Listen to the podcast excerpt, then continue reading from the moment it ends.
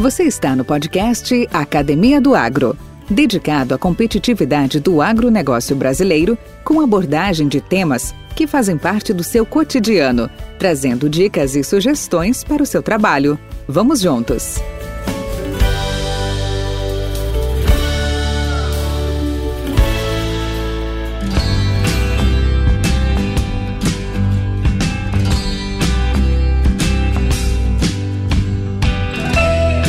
Que é vigor de semente? Qual a sua importância para a agricultura?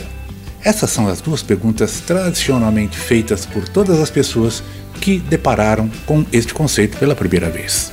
Para entendermos o conceito de vigor de sementes, um outro conceito deve ser explicado primeiramente. É o que se refere à deterioração da semente. Deterioração pode ser sumarizada como sendo a perda da capacidade da semente em produzir uma plântula normal, isto quer dizer, com raízes e partes aéreas bem desenvolvidas quando em processo de germinação e emergência. A perda dessa capacidade é resultante de alterações físicas, fisiológicas e bioquímicas que ocorrem na semente durante seu ciclo de vida. Agora, se torna mais fácil entender que vigor é o inverso da deterioração. Isto é, quando maior o vigor, menor a deterioração da semente e vice-versa. Com base nessa premissa, pode-se conceituar vigor como sendo a soma de atributos que confere à semente o potencial para germinar, emergir e resultar rapidamente em plântulas normais sob ampla diversidade de condições ambientais. Estas e tão outras informações relevantes serão abordadas pelo nosso entrevistado de hoje, Dr. Francisco Carlos Krizanovski, atual presidente da Associação Brasileira de Tecnologia de Sementes, a ABRATS. Engenheiro agrônomo formado pela Universidade Federal do Paraná, com mestrado em fitotecnia pela USP, doutorado em tecnologia de sementes pelo Mississippi State University e pós-doutorado em fisiologia da semente pela University of Florida. Atualmente é pesquisador da Embrapa Soja, além de assessor da chefia geral da unidade e coordenador do Núcleo de Desenvolvimento Institucional NDI. Podcast Academia do Agro. Olá, olá, doutor Francisco Carlos Crise Zanowski. Tudo bem? Tudo bem, Valdir. Uma satisfação estar aqui com você. Puxa vida, eu também fico muito agradecido, tenho certeza que todos, todos os nossos ouvintes, todos os nossos, a nossa audiência ficará muito satisfeita em contar com a sua presença, muito nos honra estar nessa academia, aqui nessa arena, que nada mais é do que um caminho que a gente possa levar mensagem, possa levar informações e depoimentos para esses grandes atores, né, desse grande mercado nosso chamado agricultura e pecuária, chamado agronegócio. Doutor Francisco, eu começo sempre assim as minhas entrevistas, né, os meus interlóquios com os colegas. Conta um pouco da sua história. Onde tudo começou? Bom, eu sou engenheiro agrônomo, sou formado pela Universidade Federal do Paraná, lá nos idos de 1971. Então, esse ano, minha turma completa 50 anos de formado, estamos no jubileu de ouro, né? E eu tive a felicidade de começar minha carreira profissional no Instituto Agronômico de Campinas. Eu era estudante de pós-graduação no Departamento de Agronomia né, da Exalc, USP, fazia lá meu mestrado em agronomia, trabalhando com sementes, junto com Dr. Francisco Ferraz Toledo, nosso grande mestre, junto com o meu orientador também, uma grande pessoa com quem nós traba trabalhei juntos. E iniciei minha carreira lá no IAC. E na década de 74, o IAPAR estava iniciando as atividades aqui no Paraná. E alguns colegas do IAC vieram prestar consultoria para o IAPAR nas diversas áreas, né? Café, soja, trigo, milho. E veio o aspecto de se montar uma, uma área de sementes dentro do IAPAR. E eu fui é, indicado pelos colegas. Eu era um jovem pesquisador, eu tinha 24 anos de idade, estava começando a carreira, né? E aceitei esse desafio. Vim para cá, montei a área de sementes do IAPAR, contratei nove agrônomos, oito analistas, montei o laboratório de sementes, fiz o projeto da unidade de beneficiamento de sementes. Na época era através do Agiplan, que era o Acordo Governamental para Implantação do Plano Nacional de Sementes, e o Plano Nacional de Sementes chamava-se Planazem. Então, havia um apoio da Universidade do Estado do Mississippi, com consultores né, em Brasília, Eu fui a Brasília, fizemos o projeto junto com eles e com o pessoal do Brasil, implantamos a unidade de sementes de beneficiamento aqui em Londrina, implantamos uh, uma unidade de semente em Ponta Grossa, depois uma unidade de semente em Palutina. Aí, na continuidade, tive a oportunidade também de ajudar a implantar a unidade de beneficiamento de semente de algodão em Cambará. E, logicamente, com o laboratório, né, escrevemos o um projeto de pesquisa e iniciamos o processo, porque o Paraná, nessa época, não tinha semente certificada. O Paraná, nessa época, tinha semente fiscalizada. Então, o IAPAR começou a produzir semente básica. Como é que era isso? Nós começamos com os programas de melhoramento, e começamos a produzir a semente genética. Então, cada colega nosso da área de sementes, nós éramos em nove, nós tínhamos um em cada espécie produzindo semente genética junto com o melhorista e depois fazendo a semente básica. Daí gente, nós íamos para a Comissão Estadual de Sementes e Mudas para fazer a distribuição dessa semente básica. Lógico, havia um processo comercial, mas era a forma dessa semente básica entrar no sistema de produção. Aí foi que e com o apoio do Dr. Rui Convara Rosinha, que era um, eh, era um colega da, da Embrapa, né, do Serviço de Produção de Sementes, que se despertou o interesse de criar o sistema de certificação de sementes do Paraná. Aí um dos colegas nossos da equipe, né, Dr. José Márcio Mori Silva, foi a Curitiba e elaborou todo a, a, o projeto, né, assim, o texto da lei que passou a criar o sistema de certificação de sementes aqui no Paraná. Então, daí o IAPAR passa então, a produzir semente básica e distribuir através do sistema de certificação. E concomitante, nós estamos gerando tecnologias né, de análise, de produção. Né? Então, assim começa a minha carreira dentro do IAPAR. Eu fiz uma carreira longa no IAPAR, tive a oportunidade de ir para os Estados Unidos fazer meu doutorado na Universidade do Mississippi. Tive assim a, a honra de trabalhar com um dos maiores nomes da fisiologia de sementes no mundo, que é o Dr. James Deluche, foi o meu orientador. Aí, em 1980, eu terminei o doutorado, retornei para o IAPAR e continuei minhas atividades. Aí, no desenrolar desse trabalho, fui convidado pela Embrapa para incorporar o time da Embrapa, porque eu trabalhava com soja também. Então, em 87, eu passo a trabalhar na Embrapa com o pessoal da semente. E aí, depois, em 2000, eu tive a chance de voltar aos Estados Unidos e fazer um pós-doutorado em fisiologia de sementes que é a minha especialidade. Né? Na verdade, eu trabalho com fisiologia ligada a beneficiamento, a armazenamento, a secagem, né? Então, dessa forma, eu venho desenrolando meu trabalho. E, logicamente, nós tínhamos aí já uma associação de pesquisa, né? Que, era, que é a Associação Brasileira de Tecnologia de Sementes.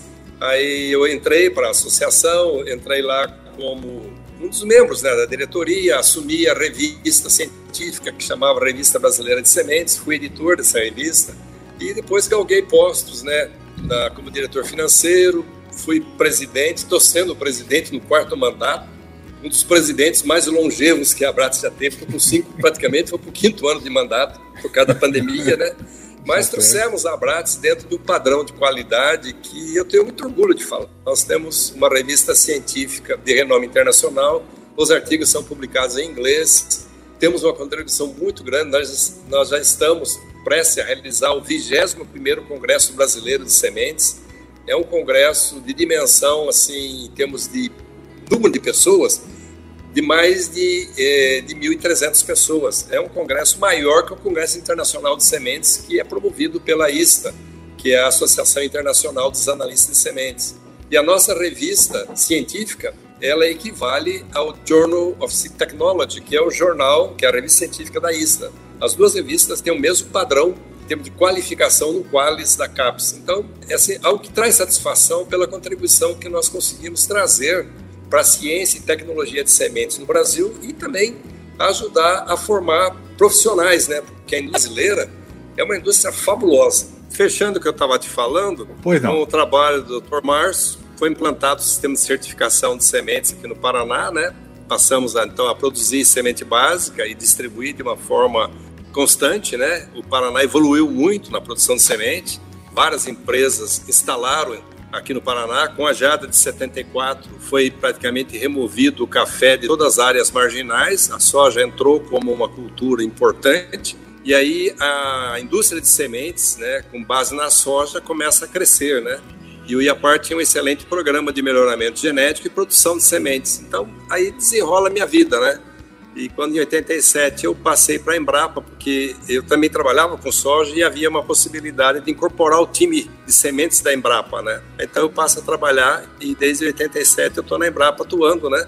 Na parte de pesquisa em ciência e tecnologia de sementes e, como eu estava te falando, trabalhando com a Abrates, né? Tocando a associação, né? Ora como presidente, ora como diretor financeiro, ora como editor da revista, né? E agora estamos nos preparando, né, para o nosso congresso ano congresso. que vem em setembro, se Deus quiser. Vamos ter um congresso presencial aí, um congresso muito importante, como eu te falei, é um dos maiores congressos sementes que temos no mundo. Ele é maior que o Congresso Internacional da ISTA.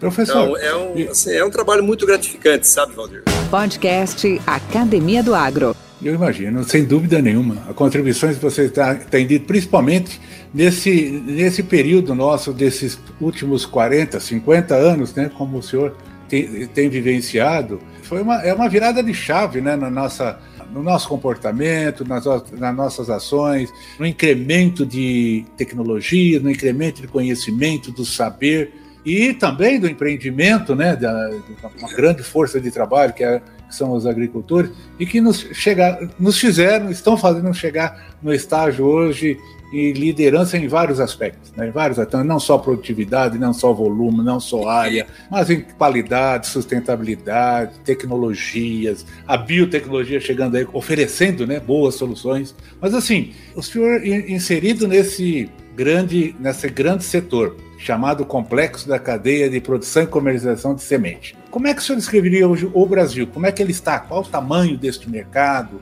Qual o tamanho do mundo? Qual é a nossa relação em relação a isso?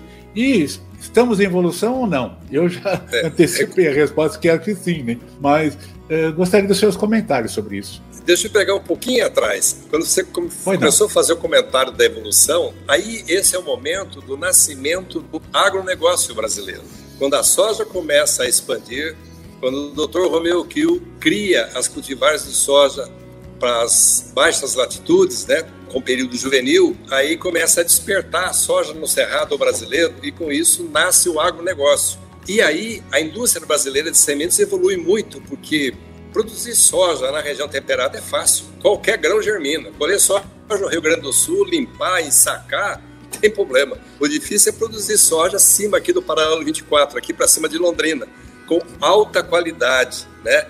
com potencial de armazenamento. Então, é a hora que desenvolve toda a tecnologia de sementes, porque nós passamos a colher soja úmida. Nós colhemos aqui para baixo do paralelo 24 soja com 13% de umidade, tranquilo, não tinha dano mecânico, porque com 13% a soja tem uma alta plasticidade, o grão não quebra na trilha, então a semente não quebra, então consegue subter uma matéria-prima muito boa, mas para cima do paralelo 24 não se colhe soja com 13, porque você tem que colher a soja mais úmida, porque de um dia para o outro ela pode baixar dos 15 para, vou dizer assim, 12, 11,5, e aí o dano mecânico é altíssimo. E esse dano mecânico vai rebentar o tegumento, vai separar os cotilédons e vai derrubar a qualidade. Então, o que, que acontece aí envolvendo a universidade, envolvendo as instituições de pesquisa, é o desenvolvimento de tecnologia para produzir semente de soja nessas condições. Então, aí nasce toda a nossa expertise em termos de secagem. Então, vou colher soja com 18, vou baixar o grau de umidade dessa soja para 12,5 para poder armazenar bem, mas eu tenho mudar todo o, assim, o projeto de uma, de uma unidade de beneficiamento. Porque a soja ela só pode andar a 40 metros por minuto, não pode andar mais, mais veloz do que isso. Acima de 40 metros por minuto vai provocar o dano mecânico, porque o elevador acima dessa velocidade ele vai fazer uma descarga centrífuga. O que é essa descarga centrífuga? Ele vai arremessar a semente na cabeça do elevador para daí fazer a descarga. Ao arremessar a semente com essa energia, causa dano mecânico. E o dano mecânico é cumulativo. Então, a semente vai apanhando, vai recebendo dano. Quando chega no final do beneficiamento, o vigor e a germinação caem. Então, vem toda uma tecnologia aí de secagem. Então, secar com temperaturas mais baixas, né? não fazer secagem contínua, fazer secagem intermitente, que é o melhor processo de secagem, porque você dá tempo da umidade migrar da parte interna para a parte externa, porque nós tiramos na semente, nós tiramos a água de fora para dentro, você sabe disso. Eu seco de fora para dentro. Eu tenho que dar um tempo para essa umidade migrar para fora para poder retirar de novo. Porque a energia que prende essa água lá dentro é muito alta, é mais de 150 megapascal. Então, para tirar essa água lá interna, eu tenho que subir muita temperatura, porque eu preciso de caloria. E a hora que trabalho nessas condições, eu provoco dano térmico. Então, eu derrubo vigor, derrubo germinação. Então, o Brasil começa a evoluir nessa área. E aí vem um novo aspecto. Nós tivemos uma doença bastante séria, que foi uma doença fúngica devido à alta população de plantas no campo, que foi a antracnose. Quando você começou a trabalhar, eu comecei a trabalhar, nós tínhamos 400 mil plantas por hectare. Nós semeávamos 100 quilos de semente por hectare. Naquele, naquela semeadora de rolete, semeadora de trigo, de arroz, era uma semente atrás da outra, era um, um carretel dentado e uma semente atrás da outra. Então, uma semente ajudava a outra a nascer. Aí, não, com a ocorrência, então, dessa enfermidade, nós tivemos que abrir espaçamento, mas não dava para abrir na entrelinha, nós tivemos que abrir na linha. Para abrir na linha, nós tivemos que baixar a população. E para baixar a população, foram desenvolvidos novos genótipos de soja, novas cultivares. Aí vem as cultivares indeterminadas, né? E nós começamos a semear soja num espaçamento de 8 a 10 centímetros uma semente da outra. E aí então vem uma demanda muito alta por qualidade fisiológica, porque a semente teria que ter um alto vigor, porque ela tem que nascer sozinha, ela está sozinha ali. Então, junto a isso aí, vem um outro aspecto, a qualidade da classificação. Porque para poder fazer uma semeadura de qualidade, teria que ter a semente muito bem classificada por forma, por tamanho e por peso.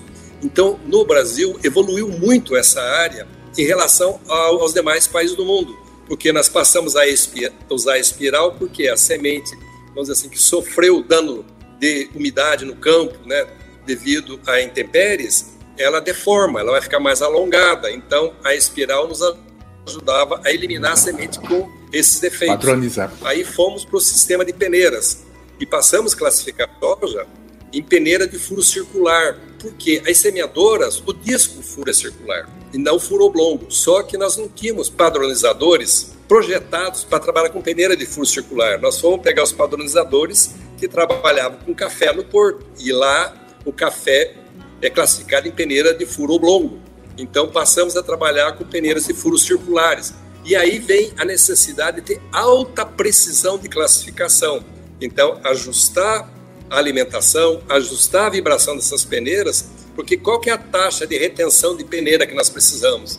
Acima de 95% de retenção. Você sabe que no milho é mais exigente, vai a 98% a taxa de retenção e, logicamente, fazer um bom acabamento na mesa de gravidade, porque a mesa de gravidade ela é influenciada pela forma e pelo peso. Então, a única separação que eu vou fazer ali é o peso específico.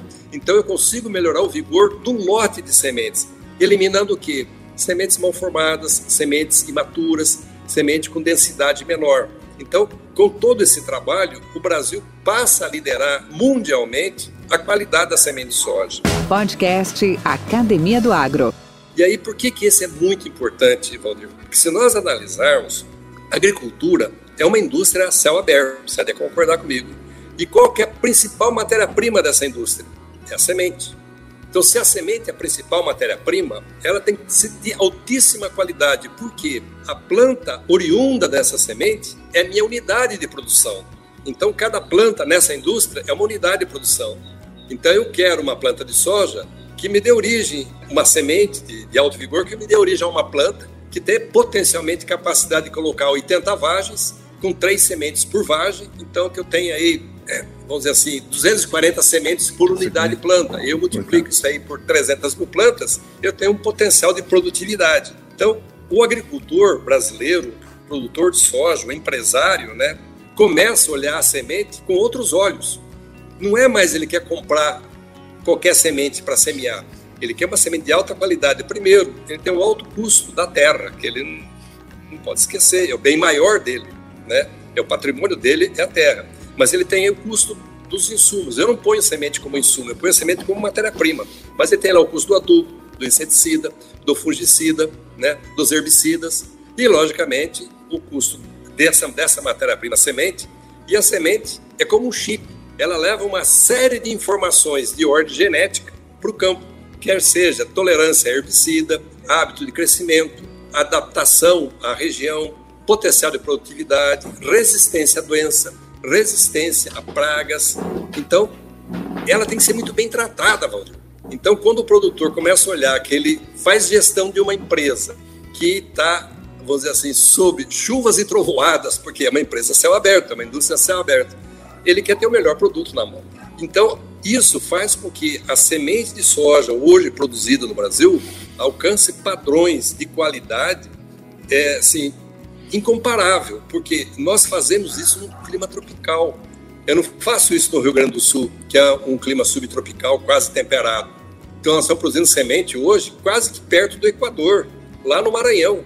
Tem produção de semente lá. Então, eu tenho que colher essa semente 18% de umidade. Você fala, poxa vida, vai ter perda? Vai. Vai ter muita vagem não trilhada, vai ter descarte de matéria-prima.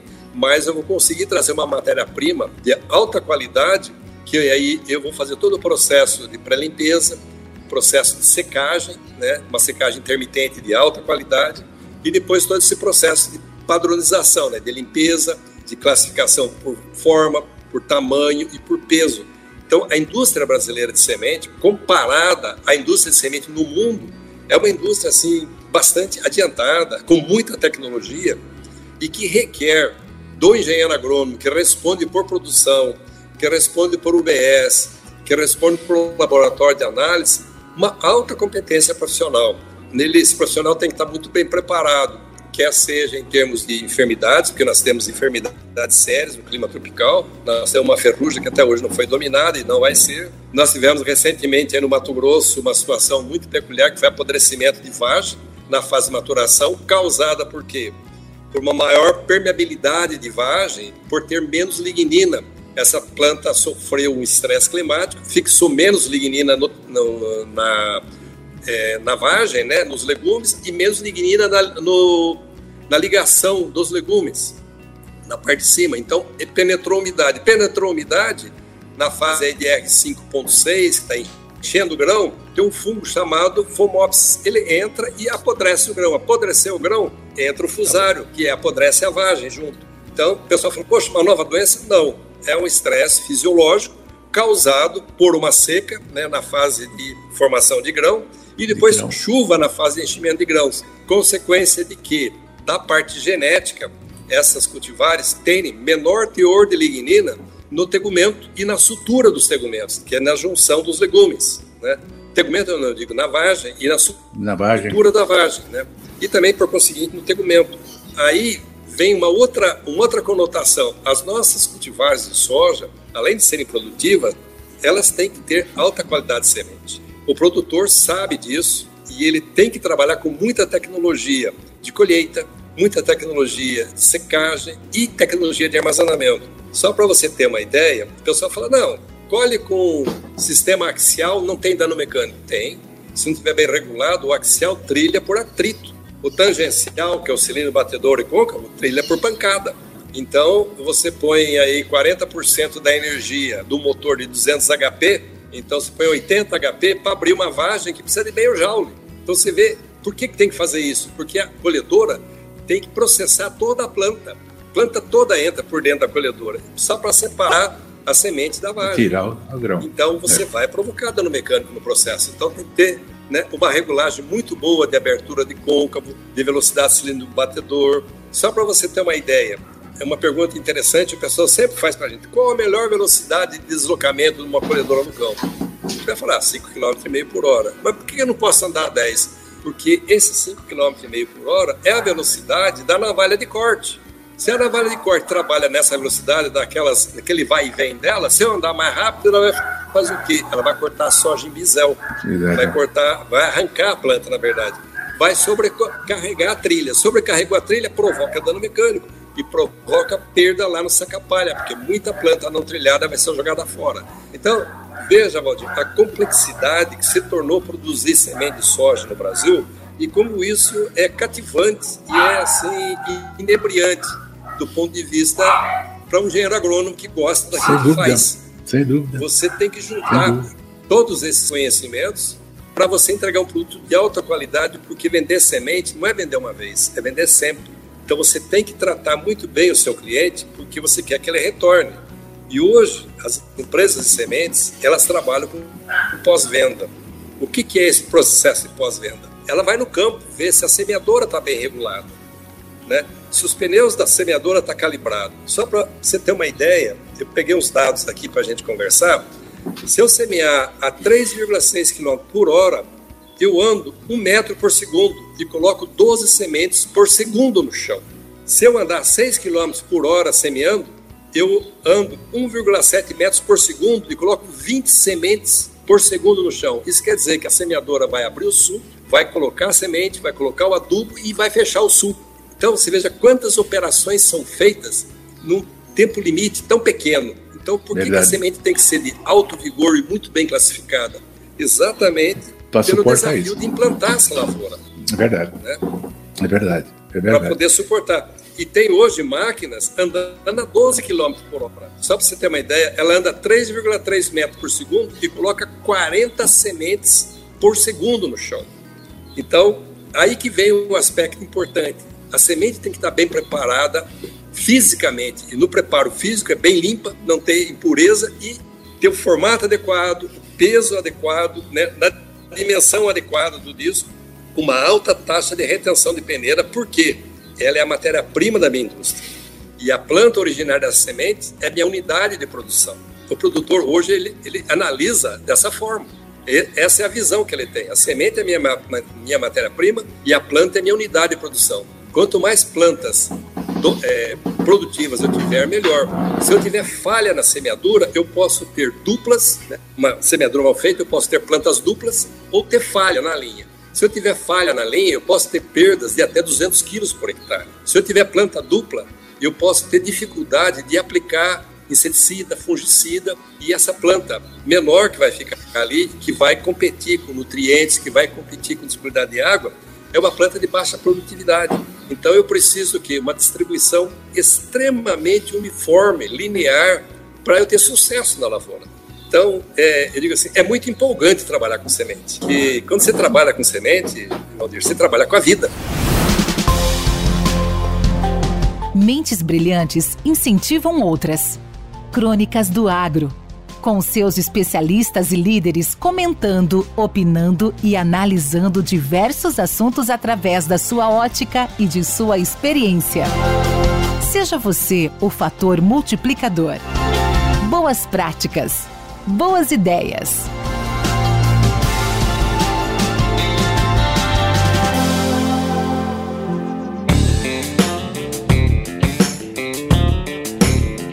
Olá, eu sou Wagner Piovan e hoje gostaria de falar com vocês sobre o engenheiro agrônomo e o mercado de trabalho. Uma grande parte dos jovens que hoje estão terminando o último ano do ensino médio chegam nessa fase pré-vestibular sem saber ainda o que fazer, que carreira seguir em sua vida profissional, tornando sua vida uma grande preocupação. E mesmo depois de escolher a profissão, ainda tem o vestibular pela frente, que é um grande desafio, pois muitas vezes querem fazer um curso, não conseguem entrar na universidade desejada e acaba escolhendo uma segunda opção que nem sempre é melhor para ele. Isso tem gerado um grande número de profissionais frustrados, despreparados e sem vocação para o trabalho. Com isso, as empresas muitas vezes têm até dificuldades de contratar um bom profissional para preencher uma determinada vaga, por causa dessa baixa qualidade de profissionais. Aliás, isso se repete hoje em todas as áreas profissionais.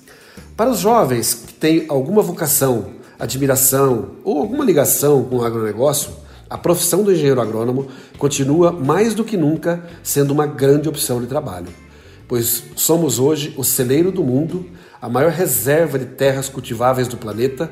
Com isso, teremos a oportunidade e a responsabilidade de alimentar o mundo. Hoje somos aproximadamente 7,7 bilhões de pessoas no planeta.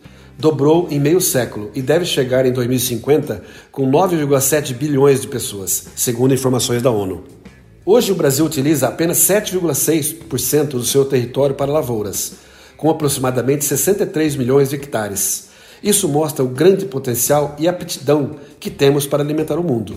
Desta forma, o Brasil apresenta ao mercado uma grande oportunidade aos profissionais que escolherem as profissões agrárias. E o engenheiro agrônomo sempre será um profissional indispensável no agronegócio.